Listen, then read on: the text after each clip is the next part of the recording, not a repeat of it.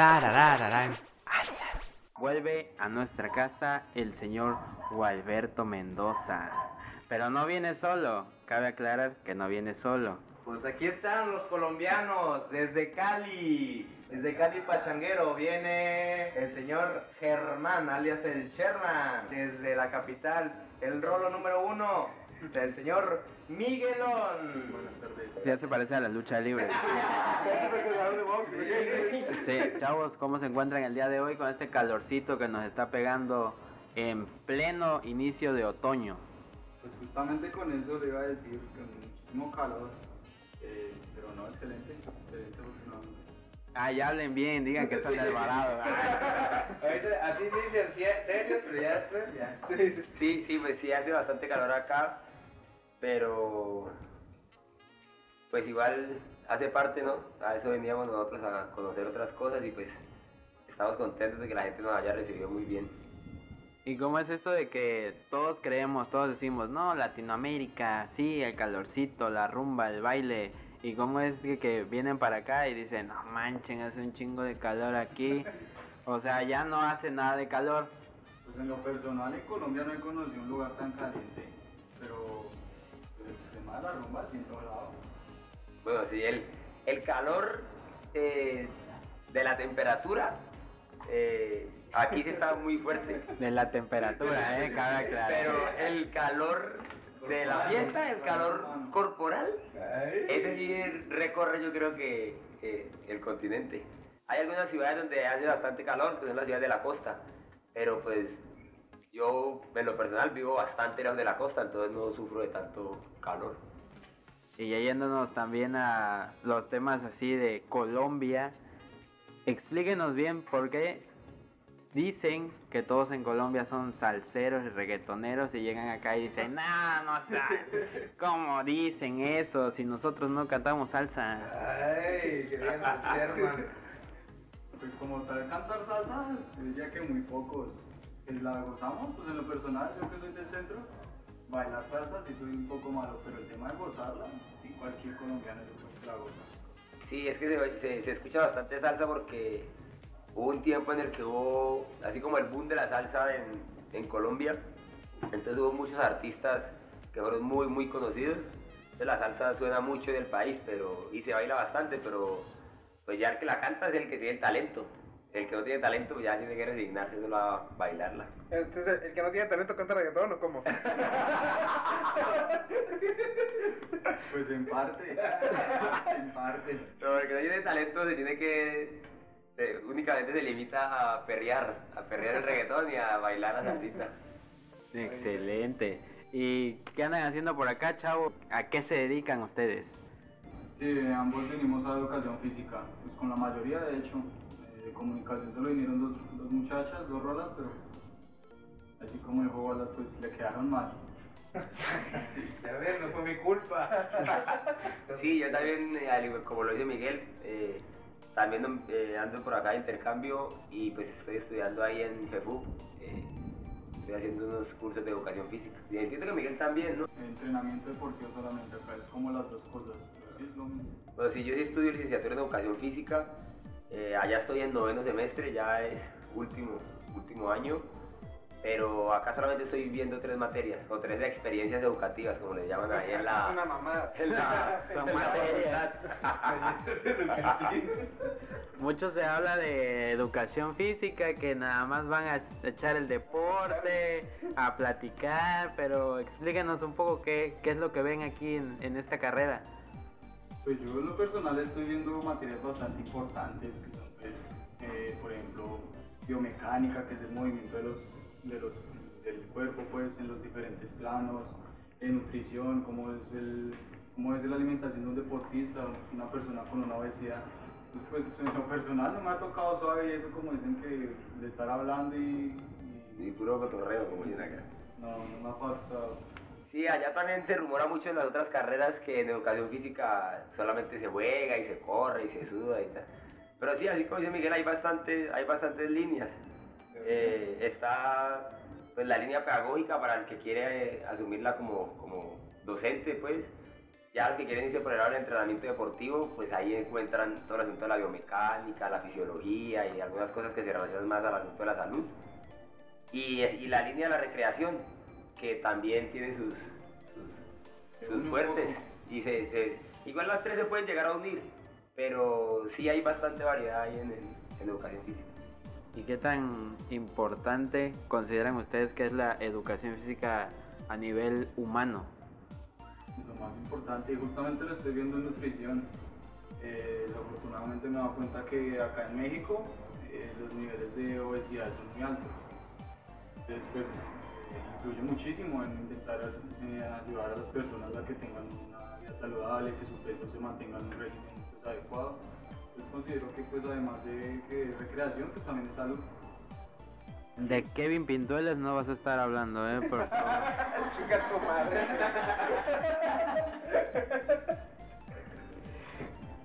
Yo Eh, tengo una curiosidad, una, una pregunta. Eh, hablaba el, así que nuestro primer invitado, que fue Cristian Perico, sobre el nivel educativo en comparación de Colombia con México.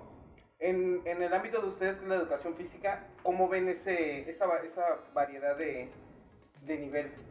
Bueno, pues yo sí he visto que aquí, eh, igual por lo mismo de que la educación física puede ser, digamos, vista de varios puntos, eh, mi universidad se centra mucho en la formación de profesores de educación física. Entonces la línea pedagógica es muy gruesa en mi universidad.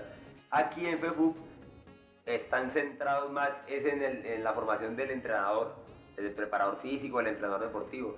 Entonces los cursos que se ven aquí en FEFUC son más centrados a esa línea y no tanto al asunto pedagógico y al asunto escolar. Entonces sí he visto como esas dos diferencias ahí.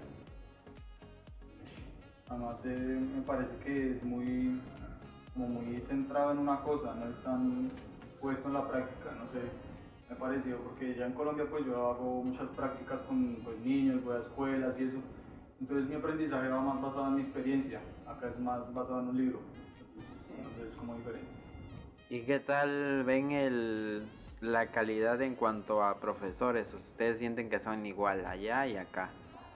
Bueno, yo sí he sentido que, que aquí, eh, o sea, es como muy común que muchos profesores tengan el mismo, de hecho ahí casi todos los profesores tienen el mismo, pre- el mismo posgrado. Entonces, eso a mí me parece que pues no permite que haya como mayor amplitud en las formas de entender la educación física.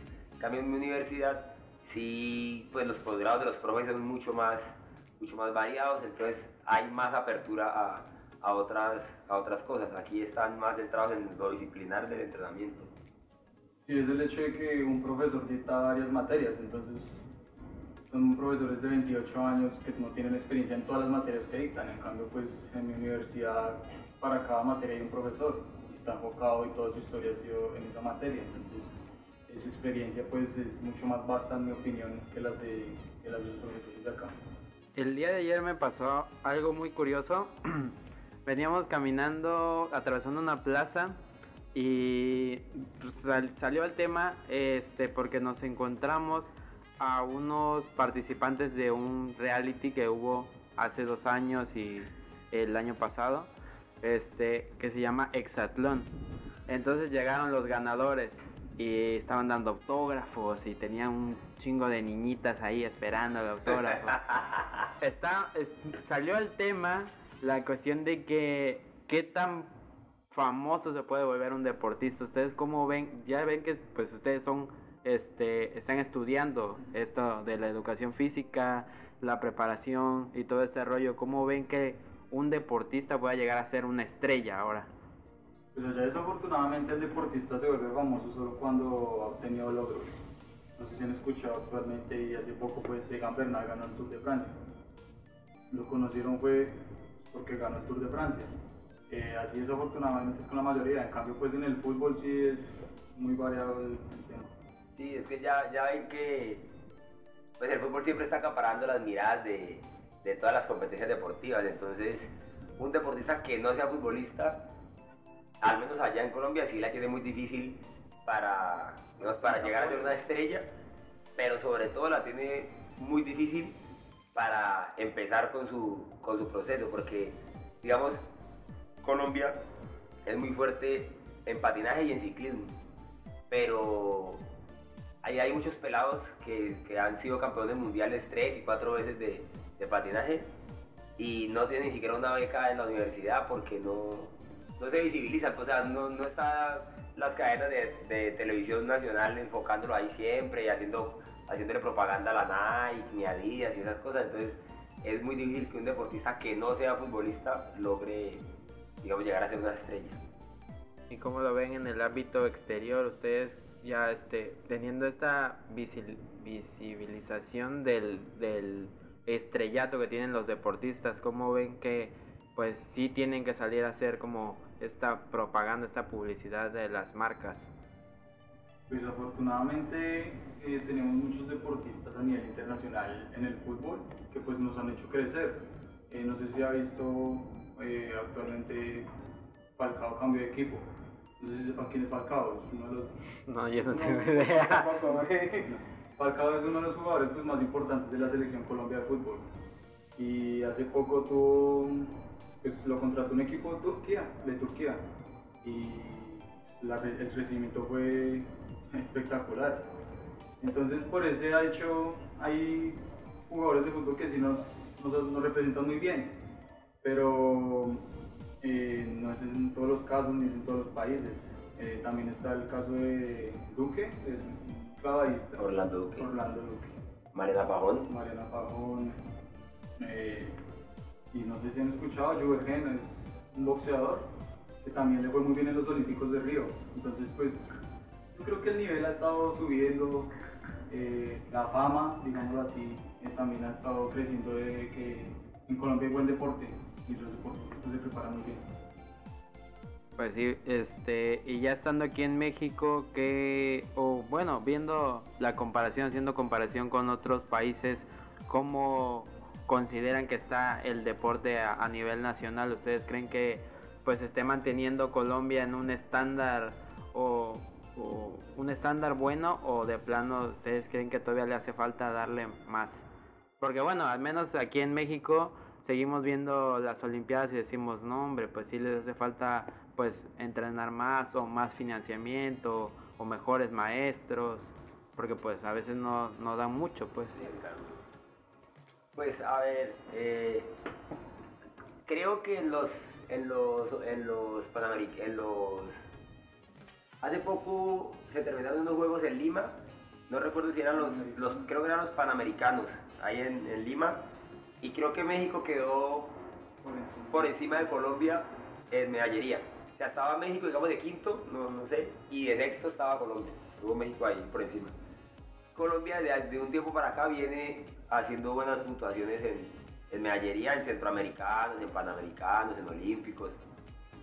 Y eso ha hecho que de a poquito se trate como de mejorar las inversiones, eh, eh, en infraestructura de a poquito se han estado invirtiéndole en muchos lugares del país para que las personas puedan llegar a, trabajar. Bueno, aquí Miguel me da un dato. Eh, México quedó tercero en estos Panamericanos de Lima y Colombia quedó séptimo. México quedó con 136 medallas y Colombia con 84 en total. Entonces, eh, bueno, México es un país que triplica casi a Colombia en población. Entonces, también debe ser un, un dato que hay que tener en cuenta ahí. Pero sí se ha empezado, sí se ha ido mejorando, no al ritmo que merece el, el, deporte colombiano, pero de a poquito sí ha ido mejorando la, la inversión y la preparación de los, de los profesores. Pues. Sí, yo pondría el ejemplo, pues eh, Colombia en su historia de los Juegos Olímpicos solo tenía, hasta antes de Londres, solo tenía una medalla de oro en todo su historial, que lo, lo obtuvo Marisabel Urrutia en Sydney 2000, que fue levantamiento de pesas o alterofilia y afortunadamente últimamente han subido, entonces ya en los últimos pasados Juegos Olímpicos de Río eh, se ganó una medalla de oro otra vez en, pesas, una en boxeo, una en bicicross, entonces afortunadamente el ritmo, el, bueno, el nivel competitivo de Colombia ha ido subiendo, poco a poco sí, y pues obviamente a uno le gustaría que, que subiera más rápido, pero de que ha subido, ha subido. ¿Y ustedes a dónde se están especificando? ¿Ustedes van hacia ser entrenadores de algún deporte o docentes o investigadores? ¿Cómo está la cosa aquí? A mí me gustaría mucho, bueno, yo sí me estoy enfocando hacia el tema de un deporte, eh, el deporte del ciclismo, cualquiera sea su disciplina, pero también me gustaría mucho el tema del deporte adaptado para personas en condición de discapacidad, que es algo que en Colombia es muy poco y pues sí me gustaría enfocarme en eso. Aún pues yo sí apenas voy cuarto semestre, entonces pues todavía tengo tiempo como para, para jugarme en diferentes ámbitos y, y escoger bien. Eh, a mí sí me gusta mucho y desde como desde tercero o cuarto semestre lo decidí, eh, que yo sí me iba a enfocar en la, en la formación docente. O sea, a mí lo que me gusta es ser profesor y yo sí quiero ser profesor un tiempo. Eh, y profesor en preescolar o y profesor en primaria y profesor en secundaria si se pudiera llegar a ser profesor universitario, pues también, también me gustaría, pero pues digamos que la línea es esa, la, la docencia. Bueno, no sé si pase en Colombia, pero algo que pasa muy, muy gracioso aquí en México, no sé, no sé si me dejen mentir los demás, pero en muchas de las escuelas primarias, secundarias, hay maestros de educación física que solamente llegan y te dicen cinco vueltas y se sienten. O sea, es, ¿Es igual o...? o sea, es- yo creo que esa es mundial. Sí, allá, allá también hay mucho profe que hay mucho profe que llega y con muchas ganas al colegio y con el transcurso de los años se va, se va desgastando, se va desgastando, entonces ya, Ya no corren con Ya. los niños. sí, ya no. Yo, yo he llegado a ver, he llegado a ver a profesores de educación física que todavía siguen dándolo ahí de que, a ver, pues, tienen que hacerlo así y ya hacen la demostración y ya te dejan haciéndolo, pero pues, al menos hacen el intento, Sí, claro, ¿no? se les ve que están ahí como activos. Sí, allá también pasa mucho, pasa mucho. Bueno, este, y metiéndonos un poquito al tema de la movilidad, ¿cómo es que deciden que sea Veracruz el lugar a donde quieren venir a probar nuevas experiencias? Pues en lo personal a mí mi universidad eh, me dio tres opciones en tres diferentes países. Y pues eran España, Brasil y México. Eh, por el tema económico, Brasil y España me quedaban un poco más difíciles. Brasil no es que sea más caro, pero pues el tema del idioma, hacer cursos y todas esas cosas. España pues ya se iba de las manos. Y México, pues eh, además yo tenía unos compañeros que ya me habían dicho que ya habían estado acá. Me dijeron que estaba muy bien, que la educación pues estaba bien, diferente eso sí, pero bien. Y el clima muy agradable, pues para ellos. Pero, y no, la gente toda, la, la cultura, la, el tema gastronómico ha estado perfecto, entonces pues una fue la razón, una de esas fue la razón. Eh, bueno, yo también, yo tenía, tenía como, como, como unas 12 opciones de, países, pero muchos eran de, muchos eran de Europa, entonces pues ahí lógicamente no, no había posibilidad. Eh, de aquí estaba Argentina, Uruguay, Puerto Rico, Brasil y México. Y pues, yo había venido hace un año, ya había estado por acá, entonces ya sabía que La Plata era más o menos similar. ¿verdad? Y, pro- y propiamente Veracruz, porque las otras opciones eran Guanajuato, Queret y Guanajuato y Querétaro. La UAC en Querétaro y no recuerdo el nombre de la Guanajuato. Pero cuando empiezo con mi compañero, eh, inicialmente yo me postulé con un compañero de trabajo de grado y empezamos a googlear ahí y tal, y pues nos dimos cuenta que Veracruz estaba sobre la costa, sobre el mar, y nosotros estamos bastante lejos de- del mar, como les dije ahora. Entonces dijimos, no hombre, pues ya. La playita. Veracruz, pura playita. Y aparte, cuatro compañeros de universidad habían estado hace un año acá. Entonces también llegaron a decirnos que los habían tratado muy bien, que la universidad siempre estaba como muy pendiente y pues ya había un antecedente ahí también de que iban a recibir a la, que nos iban a recibir, entonces por eso fue que decidimos. Y ahorita que mencionan el tema del dinero, este, aquí la universidad les otorga alguna beca, ¿ya es igual o es por sus propios méritos que ustedes consiguen el dinero? o ¿Cómo está? Pues en lo personal yo sí estoy meramente con el dinero que me envían mis padres. A mi universidad no, económicamente no me ayuda. Bueno, mi universi- mi- eh, la universidad nuestra, que es de mi, de mi universidad en este momento somos seis personas aquí en, en- seis en educación física, porque hay otros que ya están en otras facultades o incluso en otras regiones de Veracruz. Pero nos dan un apoyo económico que más vienen siendo eh, mexicanos como 20 mil, 22 mil. eh, y pues de ahí ya hay que, eso es para pagar los tiquetes, para, para sostenerse. Toda la universidad dice, bueno, tenga esto, eh, ya, o sea, ya se defiende. Pero pues bien administrados sirven para estar aquí Bien. sin, sin necesidades, sin tranquilito.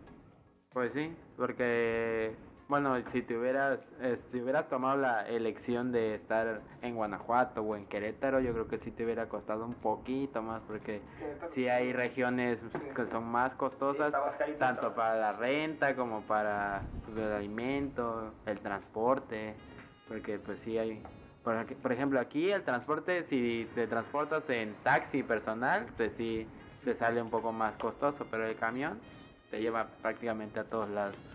Y ya este, bueno, ya dejando temas escolares, algo que se me hace muy curioso de Colombia es que la mayoría, o casi todos los que he escuchado que son colombianos, hablan de usted. ¿De dónde viene el hablar de usted? Porque aquí todos son, ay, que este güey, que él, que el otro. Y ustedes siempre dicen, pues, no, es que usted y ustedes. ¿De dónde sale ese modismo de ah, platicar, verdad? Yo no sé si será como tema más como de respeto. Me he dado cuenta que en Colombia es, pues hablamos, pues a mí es normal, ¿no? Pero el tema de hablar como de señor y señora, de responder así es muy normal y para nosotros es allá un símbolo de respeto. Entonces pues yo me imagino que vendrá de, del mismo, de Sí, sí, quién sabe por qué, quién sabe a, a qué se debe que no se tutee tanto, pero hay algunas regiones donde sí se tutea. Por ejemplo, en Bogotá eh, es común que se tutee. En, en Cali y en Medellín se habla de vos, se vocea, allá es de vos. No se utiliza ni el usted ni, ni el tú. En la costa también se, se tutea. Entonces siento que es como que en las ciudades grandes hay como más apertura al lenguaje y a estas cosas y la gente se tutea sin, sin problemas. Ya en, lo- en- en los pueblos, en las ciudades un poquito más, más pequeñas, hay como ese temor todavía de, de que se pueda generar como un albur, dirían ustedes acá, por, por, por, por tutear. Porque no, si yo tuteo a alguien es como, ay, qué loca o algo así. Muy confianza. Ajá, o, o también lo puede tener muy confianza. De hecho, hay gente que se molesta cuando alguien la tutea y sin, sin, sin conocerlo, sin nada, le dice, usted no me tutee, que usted no, no, no tiene No confianza. me no conoce. Sí. O sea, ¿tú consideras que si alguien extranjero llega allá y le dice, oiga, vaya por esto o deme esto, se enoja así de que, ¿por qué me hablas así, golpeado? Bueno, si de pronto si le habla golpeadi- golpeadito, sí se podría llegar a, a enojar, que llegue el extranjero o que llegue cualquiera, claro. Pero yo siento que debe haber ahí algo como de que, ah, es extranjero, no sabe, ¿no? O algo así. O sea, que, que no se enoje porque, porque diga, pues es extranjero y pues no está acostumbrado o no sabe cómo... Bueno, sí, claro. Sí, sí. Si, si uno logra identificar que es un extranjero, seguramente sí va a tener como esa, esa comprensión. En lo personal, yo en Bogotá casi no. Como que los extranjeros son muy del sector norte. Con Bogotá, el sector norte es el pues, más adinerado. Entonces, el extranjero se la pasa allá y pues allá se hablan de diferente manera. Porque acá, así como dicen acá, los fresas son del norte. Entonces, se hablan más, más bonito, más calmadito. En cambio, un extranjero, pues al sector eh, sur y eso, casi no se encuentra. Y en el sector sur es en donde más que se- como que se molestan por esa manera de hablar diferente. Entonces, pues, poco, la verdad. ¿Y qué pensaron sus padres ya para venir hacia acá? ¿Qué les dijeron? ¿Saben que no? ¿O les, pusieron trabas? ¿O de plano ¿no? así, ah, sí te quieres ir, ten, aquí está? Pues a mí sí, no tanto así como si se quiere ir, tenga esto, no. Pero pues sí tampoco me pusieron peros, me dijeron, ¿quiere ir? Pues vaya. Nosotros acá miramos a ver cómo le ayudamos. Pero como tal trabas o miedos o cosas así, a mí no, no me pusieron ninguno. Bueno, a mí sí, de hecho venía hablando de eso con, con Wallace y con Miguel camino aquí a la casa de ustedes, que mi papá sí me puso un poquito de, de problemas. Mi papá sí estaba poniendo problemas porque, pues ahorita eh, eh, es se, a ver, se escucha mucho por allá o suena mucho que el asunto en México no está como de la mejor manera, el asunto de la seguridad está un poco complicado.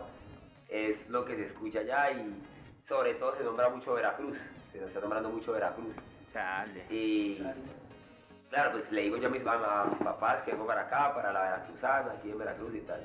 Entonces empiezan no, hijo, pero mire que su carro está saliendo en las noticias, que no sé qué y tal. Y de hecho, de, de lo que llevamos acá, sí han habido como tres o cuatro casos que hemos escuchado, pero en pueblos, digamos, aledaños a, aquí al puerto, no, no justamente acá. Entonces mi papá sí se estaba poniendo un poquito, un poquito pesado, un poquito quisquilloso con eso, pero pues ahí a lo último se dio cuenta que la experiencia valía más que, que el, que el temor y pues acá estamos, por fortuna. ¿Y qué cosas no tan malas les han sucedido así como que hayan comido algo y de repente no les haya caído bien o O en general, cuént- cuéntenos su, su experiencia con la comida mexicana. Bueno, yo sí comienzo con el tema del picante, claro está.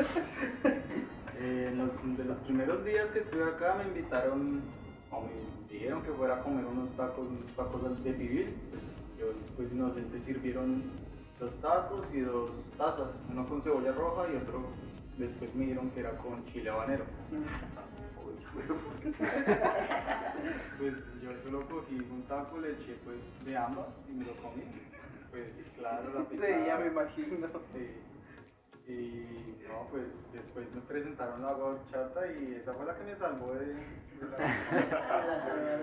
Claro, La milagrosa agüita de horchata, sí. sí.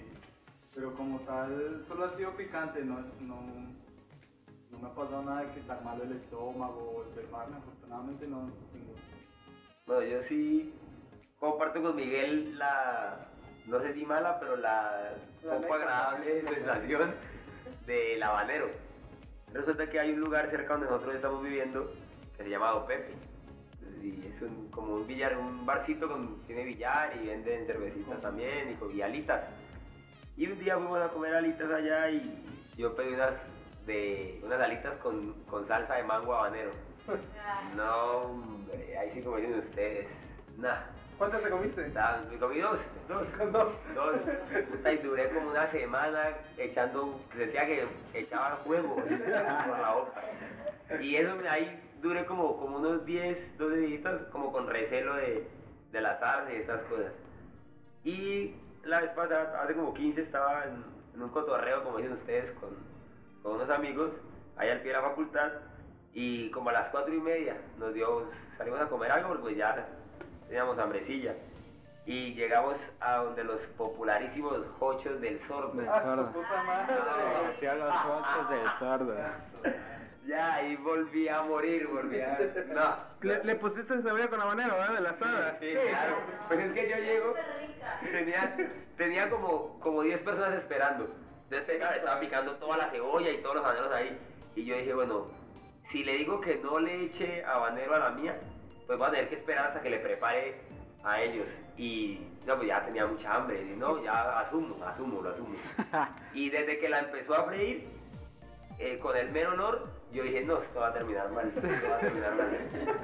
Y en efecto, terminó muy mal, pero solo fue, solo fue el- la, digamos, la, la enchilada del momento, pero ya, no, no ni indigestión, ni, ni nada de eso. Me pasó, me pasó el, el jueves en la madrugada, güey.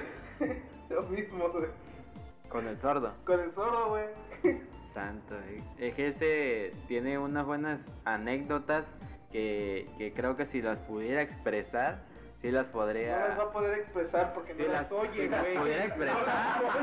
No, güey, pero de verlas, de verlas, porque enfrente de donde él está se ha peleado gente, Ah, sí, la esquina han del parado a gente, se las han levantado. No, no, el- la esquina del sordo es ese güey ve todo.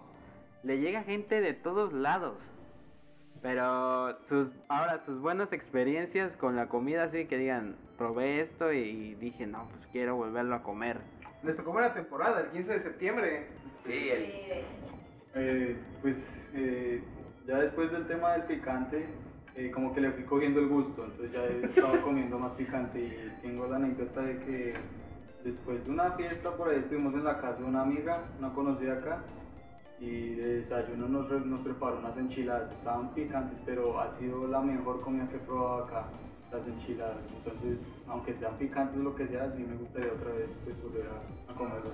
Bien, bien, bien. Y eso es berraco, papá. Berraco. Podrías decir que la gente aquí en México, cuando vienen, se vuelven masoquistas con el chile. Sí, sí, ya me convirtieron un poco en eso, pero Ahora puro comer chile, ¿verdad? Y no se han impresionado así viendo los niños que comen sabritas con chile. y- hay una línea de, de, de papas, bueno, nosotros, para las abritas, digamos ustedes, para nosotros son papas, papitas. Y hay unas que son los taquis fuego. Ah, Y, y un día me estaba comiendo yo unos taquis y, y me los comía así con, Con miedo. con un miedo, hermano, pero impresionante. Y ahí mismo afuera del Oxxo eh, llegó una familia a comprar sus, sus taquis y tal. Y dos hermanitos, los dos hermanos empezaron ahí a compartirse los. Tenían por ahí 7, 8 años, yo creo. No, y eso comían como si fuera caramelo. ¿no? y yo decía, no, no puede ser que yo me esté muriendo y me esté comiendo un, un, un taquis en tres mordiscos y estos yo se los pasen de una así como si nada. No, pues claro. da dos, güey. De a dos. Buenas tortas como las de María. Bueno, y tus, tus buenos recuerdos con alimentos. Ah, con alimentos. Bueno, sí, preciso el 15 de septiembre o ese fin de semana, pues, eh, una profe de ahí de Facebook nos invitó a, a una comida que hicieron en la casa de otro profe ahí. Y pues ahí comimos pozolito, comimos tamales, eh, toritos también tomamos, un que otro tequilita por ahí. Entonces el pozolito y los tamales me parecieron muy, muy, muy ricos. Eh, los, el, el, el- el taco al pastor, el taco al pastor estaba muy, muy, muy rico, muy rico. Eh, aquí cerquita, aquí cerquita empezando eh, esta- estos edificios hay una taquería, aquí en las noches. Ajá. Aquí en la ¿La esquina, la pura esquina. Sí. Los de maciza, los tacos de maciza, ah, está buenísimos, buenísimos. Eh, las enmoladas, hay, de hecho ahí en la, en la cafetería al frente de Centro de Idiomas, ahí estamos almorzando.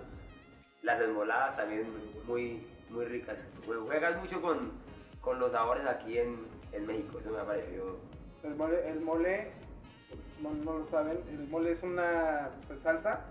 Tiene ve, por lo menos 20 tipos de chile, chocolate y algunas. O sea, Sí, sí, Y en muchos es- lugares lo preparan de formas diferentes. ah, sí. Hay Varía que mucho los- que le ponen cacahuate, que le ponen almendra. o galletas. Pero sí, eso nos ha parecido muy, muy rico. Y lo otro es los jugos. O bueno, para nosotros los jugos son para ustedes las aguas de sabor o Mm. las aguas. La, el agua horchata, allá yo no sé por qué, si la hacen de arroz, no sé por qué allá no hay horchata, pero no hay horchata. Y me ha parecido muy, muy rica. Ya para que pongas tu negocio. de agua de horchata. Y la de, la de Jamaica también muy, muy rica. Esos- esas, dos, esas aguas, me han- esos dos jugos pues me han parecido muy, muy ricos. ¿Y por qué es difícil de conseguir? en No sé por qué será. Güey. Sí, porque es que el agua de Jamaica ya es en sitios pues selectos para encontrarse, para tomar. No es así como que uno entra a cualquier restaurante y agua de horchata y agua de Jamaica, no. Lo básico. Aquí es lo básico. Apar- aparte de las aguas, que otros alimentos o cosas han visto así que allá en Colombia es como de que solo la gente con lana puede ir a comer y aquí te lo encuentras hasta en un chico puesto en la calle. Eh, bueno, no sé si no sé si quepa como alimento, pero la corona. ¿La cerveza? Sí, ¿En serio? sí. Sí, allá es Sí. una, Es selecta. Allá el que toma corona eh, Le sobra la plata. viene siendo medio No, fresilla. Viene siendo medio fresilla porque la corona es cara. Una, una media, que es la, la 335, Ajá. allá cuesta como barato, barato, cuesta por ahí en una tiendita por ahí siete, eh, por ahí 5 mil pesos que viene siendo como 35, 40 No, pesos. Ay, como si fueran un antro, ya. Sí. En un antro, en un antro tranquilamente puede costar unos No, más. Eh, por ahí unos 10 mil en un antro cuesta 10 lucas. 10 luquitas son 60 pesos. 60 pesos. 60, 70 Ah, pesos. bestia. Y aquí nadie la toma. Sí, Y aquí nadie- "Y es una- nadie- es una nadie- coronita". aquí nadie se toma. Eh, Hablando es- de cerveza. No sé. Ah, bueno, los tequilas. El tequila también es muy. El tequila también allá es, es, es caro. Difícil Es carito, es carito. O sea, no es como una así de que este fin de semana vamos a salir y pues ahí en la discoteca compramos tequilita ahí como para tomar. No, siempre está carito. De las cosas más baratas en México, el tequila y la coronita es lo que no falta El y lo alcohol. más barato. Lo más alcohol. barato, de verdad. No sé qué, qué otro tipo de alcohol ustedes consideren que allá es más fácil de conseguir o más barato que para que nosotros nos demos cuenta, ¿no? Si aquí lo encontramos y, y sea El aguardiente. El aguardiente. El aguardiente, pero es que ustedes aquí lo que toman es caña. Solo la caña, que es un componente del aguardiente, pero nosotros no podemos conseguir Caña, eh, así como- así como se consigue la caña aquí. Allá se consigue ya el, el aguardiente industrializado, ya listo para la venta. Pero es barato. Es barato. Y Pues aquí, es- aquí todos le sacan a la caña, dicen, no manches, ¿cómo vas a tomar caña? Y cuesta 10 baros en el Oxxo. Pero las aguas locas. Y se prepara un buen de aguas locas. Oye, pero ¿qué tal terminamos ese día con la caña? Caña. Hubo una, fiesta a la que fuimos, de que hasta terminé y llegué a mi casa a vomitar negro, güey. Saludos al Por- Cristian. que estoy pensando en un alimento para no parecer tan alcohólico. Pero, Nazaret, eh, a ver, a Pues ver. cambia desde el término. las empanadas acá son muy diferentes a las empanadas de Colombia. Eh, las arepas, todo. El nombre cambia. Pero como tal, es un alimento que no se consigue allá, no sé. O algo Las inusual. tortillas. Las tortillas, Las ¿no? Hay tortillas, allá no hay tortillas. tortillas. No, es que acá es tortilla para todo. Allá no hay tortillas. De hecho, eso me ha gustado mucho, porque se recupera como las primeras formas de alimentación, ¿no? Que era de la comida a la mano y ya, chao, sin cubierto. Entonces, en muchas casas de, de- de algunos amigos que nos han invitado a, a comer, sirven ahí en el plato y ponen la, el kilo de tortillas y agarre y coma, papi. Así. Eso me ha parecido muy, muy bacano. Eh, bueno, otra cosa es que aquí hay mucha variedad en el elote. Aquí hay mucho, mucho maíz. Aquí hay, hay mucha variedad de maíz, allá no tanto. Allá es el mismo maíz en todo el, en todo el país. Y aquí sí ya hay unos que son bien grandes, unos que no son tan grandes, unos que son como morados y así. El maíz allá. ah, caray. Mejor ya no digo lo siguiente porque se va a tomar albur. Este, ¿qué es lo más inusual que les han invitado a comer y que han tenido que comer ya porque se los están invitando? Ya comieron chapulines. ¿Algún insecto? No. Insectos. Pero el, el pedo es que casi no se consigue. Sí, aquí en Veracruz casi no. Agarras No, chapulines no. te pones a, a tomarte unos shots con, con, de tequila, güey, con unos chapulines, mira. ¿Qué Los es? chapulines. ¿Qué es? Como, pues, un, mo- como un mosquito, un grillo, ah, un grillos. un. Grillos. Con limón y sal, güey. Eh, Aquí se consumen, bueno, no aquí exactamente, pero en, en el país se consumen insectos, este, Creo que, tarántulas. creo que lo más recurrente aquí en Veracruz es la salsa de chicatana, ¿no? La hormiga Sí. culona de. La hormiga culona, Ah, bueno, sí. es lo único que... Pero, no, no, todavía tampoco nos han, Sí, estamos no a probar. ¿Quién sabe si de pronto alguna entrevista que nos inviten después nos darán o algo? Uno no, puede, uno no sabe, pero... Es que es más complicado conseguirlo, ¿no? O Sí. sea, lo más fácil de conseguir sería la hormiga, pero pues esa sí, sí la conocen. Sí, sí, es la Lo demás se consigue en el centro ya del país, ya es diverso, así de que se consiga que sean, no sé, este, hay unos gusanos que también se comen, el gusano de maguey, el del, el del mezcal también se consume, este, tarántulas, también hay alacranes, Alacranes.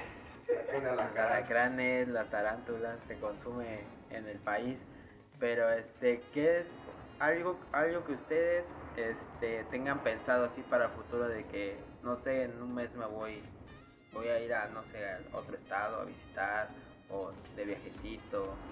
Pues ahorita el más, como más fijo que hay es ir a, a Naulinco, ¿no? a Naolinco, al Día de los Muertos, es el más cercano.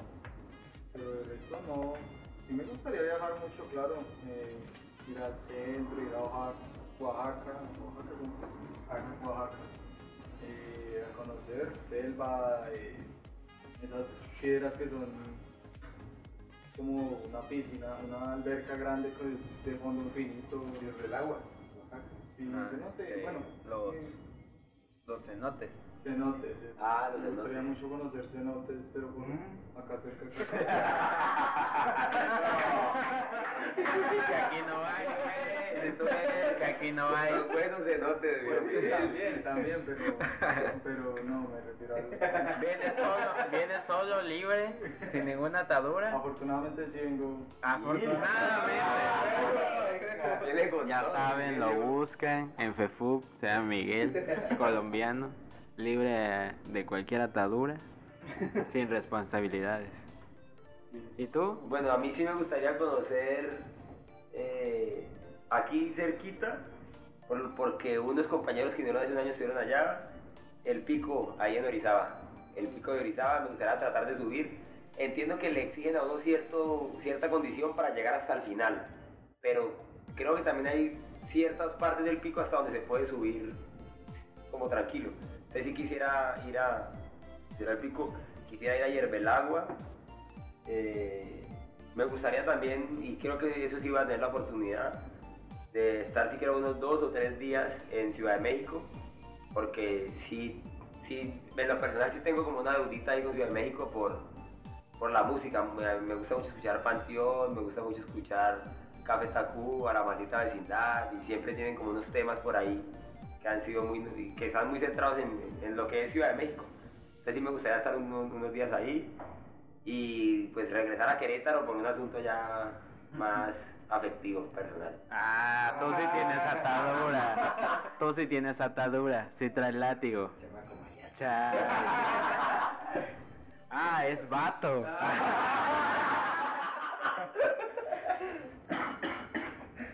No, no, no, no, no, no es vato, es una chamaca. Chamaca. Es una chava. Ah,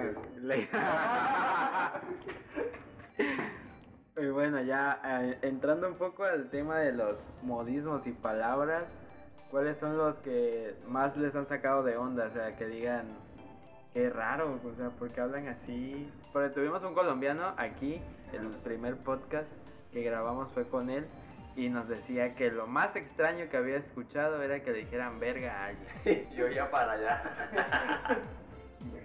Ah, para mí ha sido eso del mande. No entienden algo así, que digan mande, para mí suena muy raro todavía. Pero como tal, ¿no? Sí, porque si a nosotros en Colombia alguien nos dice mande, o sea, nos está entregando todo el poder para que hagamos lo que queramos con él, que lo mandamos, digamos, lo, lo- lo dominamos. No sé si entiendan la- esa forma, esa concepción también de mande. Entonces, pero aquí sí es muy común todos mande, los profesores y todo el mundo es como mande, mande. ¿no? Entonces, sí. Pero sí, las múltiples o los múltiples usos que tiene verga.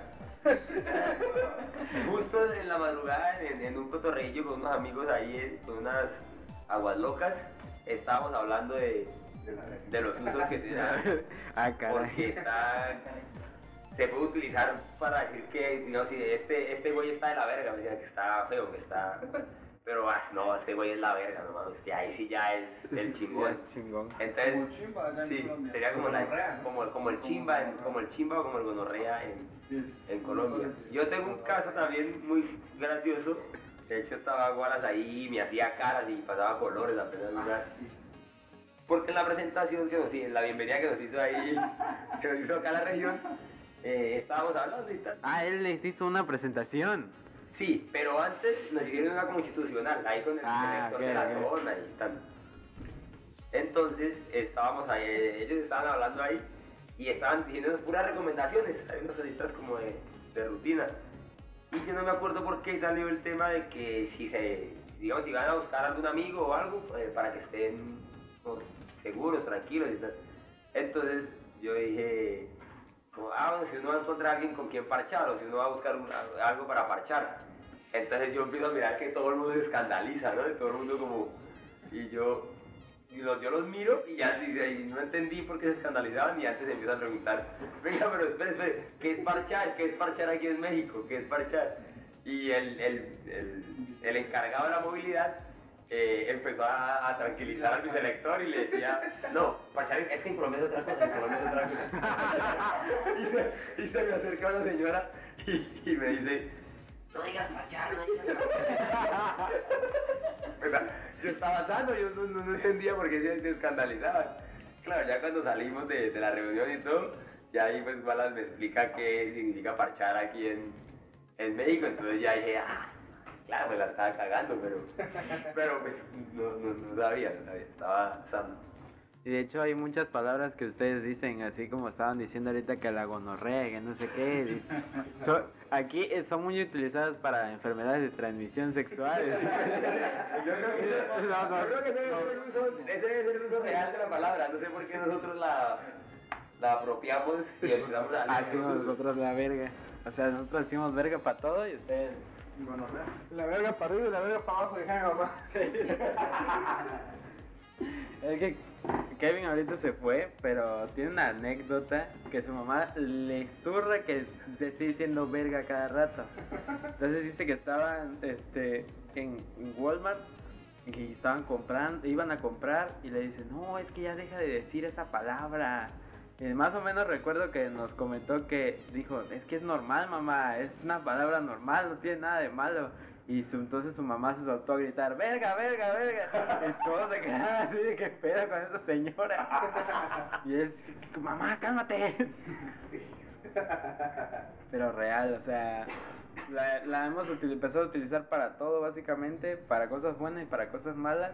Y pues sí, sí, sí es raro, ¿no? O sea, para otras personas que vengan y escuchen esa palabra. Porque, bueno, para ustedes, ¿qué, qué significado le dan allá en Colombia? O sea, si alguien va y dice verga allá en Colombia, ¿cómo que pensarían que es ustedes? Eh, bueno, la- el primer uso que tiene verga allá en Colombia, pues es el pito, el órgano reproductor masculino, el, el chile, el- bueno. Y pues no es como muy común que se le den otros usos. Ahorita recién, porque hay algo que, que yo siempre le he puesto con mucha atención, y es que casi todos los memes que hay en las redes sociales son memes mexicanos. Entonces es muy común que ya el, se entienda que vete a la verga es lo que utilizan acá para, para mandar a alguien a, a no sé, si sos chingada. como mierda o algo así. Entonces uno lo puede empezar a relacionar, pero no es muy común que se le den tantos usos a, a verga. Entonces está...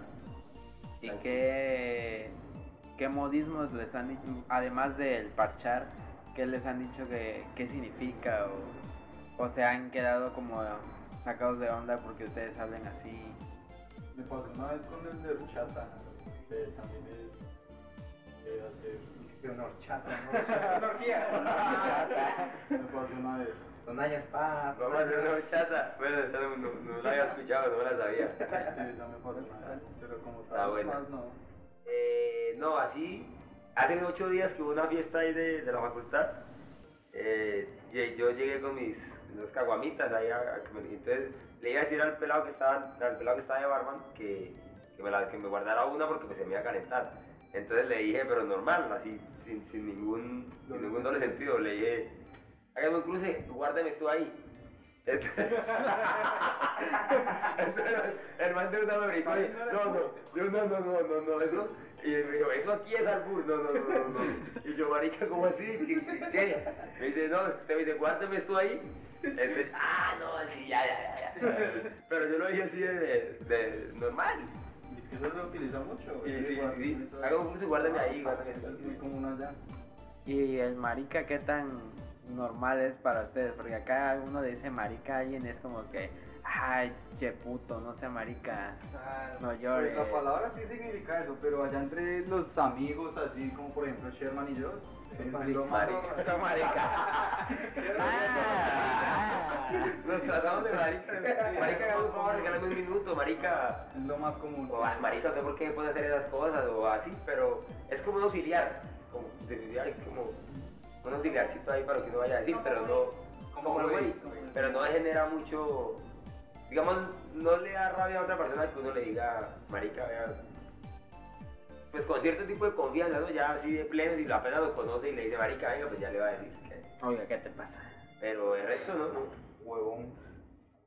Huevón. Aquí el huevón es flojo. ¿Allá igual? No. Allá el huevo, allá el huevón es el, un, un bobo. Sí, es como un gentico. No sea tan huevón, hermano, que sí. Que la caga mucho.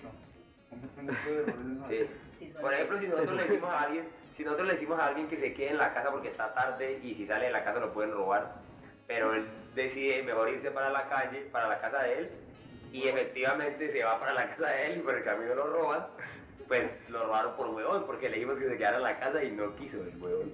Eh, huevón. ¿Cierto? Huevón. Historia real. Ah, te robaron, Wally. Miguel Corazón. Te robaron.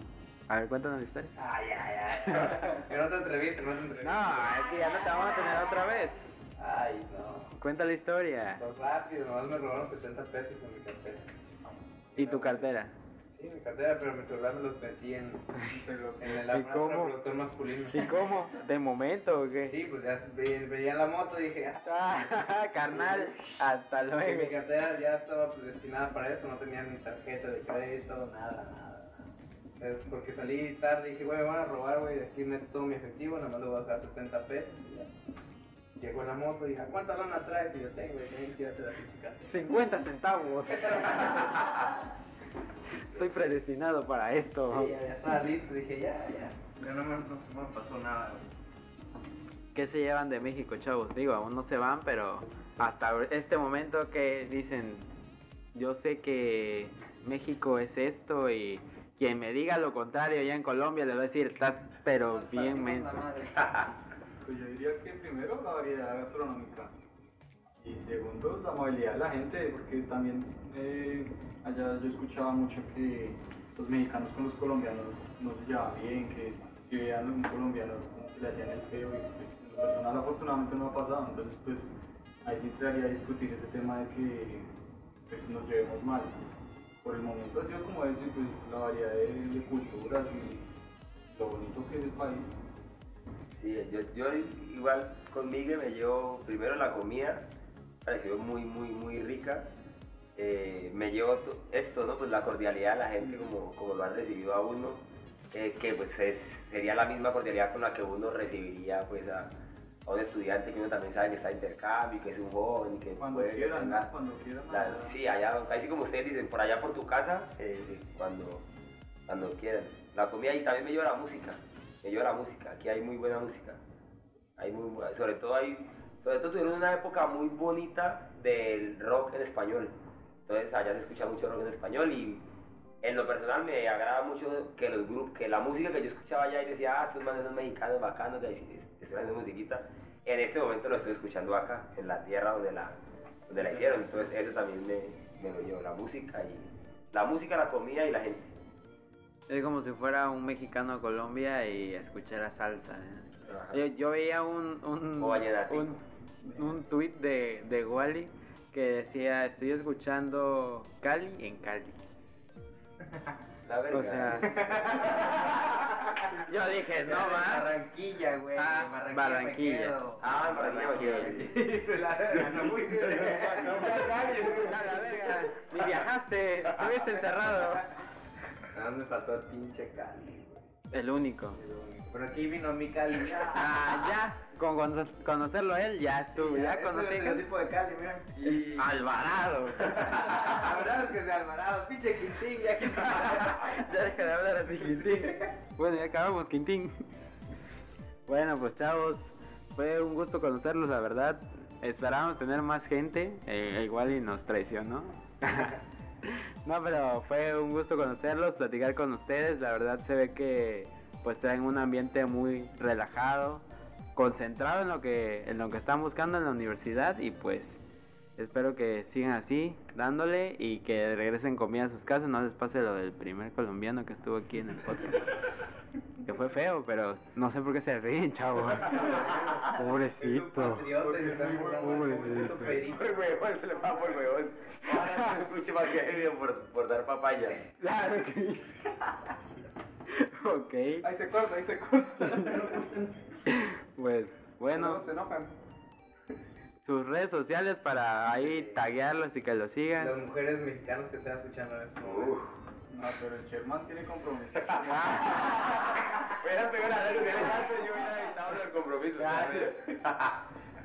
no, Miguelillo. Bueno, pues yo aparezco en Instagram como Ochoa guion al piso de Así, sin mayúsculas ni nada. Ay, yo no sé cómo aparezco. Yo no, me, no recuerdo la arroba del Instagram, pero es Sherman Franco. Y en Facebook, Sherman Escarlata Franco. Con compromiso, chavas, tranquilas. y bueno, nosotros recuerden seguirnos en nuestras redes sociales como alias.cody en Facebook y alias-cody en Instagram. Recuerden que subimos nuestros capítulos todos los lunes, tratamos de hacerlo a partir de las 3 de la tarde. Así que pues ahí nos pueden escuchar en Spotify y en An- Anchor o Anchor. Bueno, nos escuchamos en la próxima, chavos. Bye. adiós